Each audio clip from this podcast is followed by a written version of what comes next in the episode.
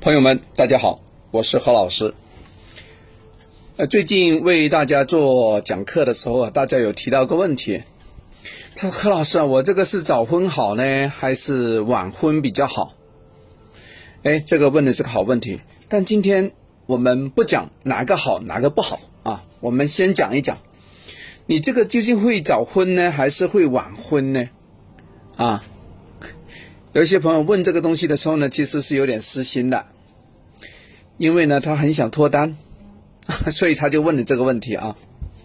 来，在我们这个命盘一打开的时候啊，如果呢配偶的桃花星是出现在年柱或者说月柱的时候呢，代表啊这个恋爱的缘分呢，可能在你年轻的时候就会到来，啊，相对的哈，那么结婚就会早一些。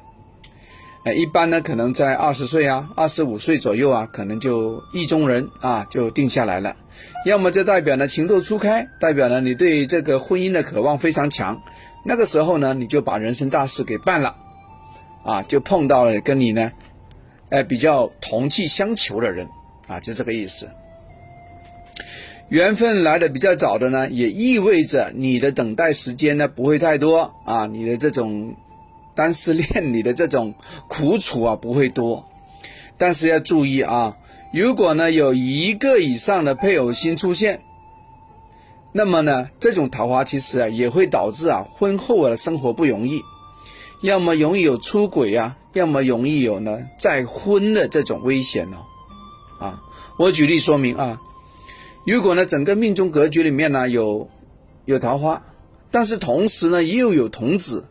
对吧？童子命，要么有孤城，要么有帝王，要么有红鸾，要么有鸿雁，要么有流霞。流霞这个呢也是有状况的，代表外边的桃花多多啊，要不代表呢内耗比较多。反正，在婚姻里面，要么你折磨我，要么呢你来折磨他。你看，互相折腾啊啊！好了，那么如果是。这种折腾呢还好，不过呢，有一些朋友呢，在这个感情上无法做处理的话呢，哎，要么就出家了，要么就分居了，对吧？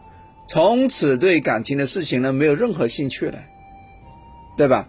如果夫妻宫又是刑克的话，完蛋，那肯定是尼姑命，要么就和尚命，啊，哪怕你另外找了一段姻缘呢，可能最终都是惨淡收场，啊，重新归于平淡。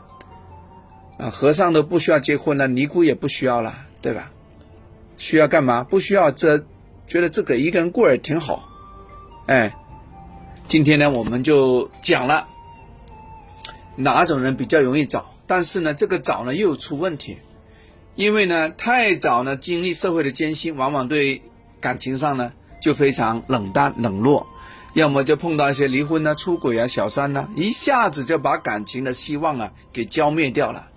那就变成了一个呢，不是变成了，简直就是成了一个尼姑，要么成了个和尚啊，就是这么来的啊。大家可以从我的这个里面呢，可以吸收到非常多的东西啊。其实何老师以前的节目里面也讲过，但这次呢，我们就把它串在一起跟大家说尼姑和和尚命的由来了。OK，好，我们下次聊，拜拜。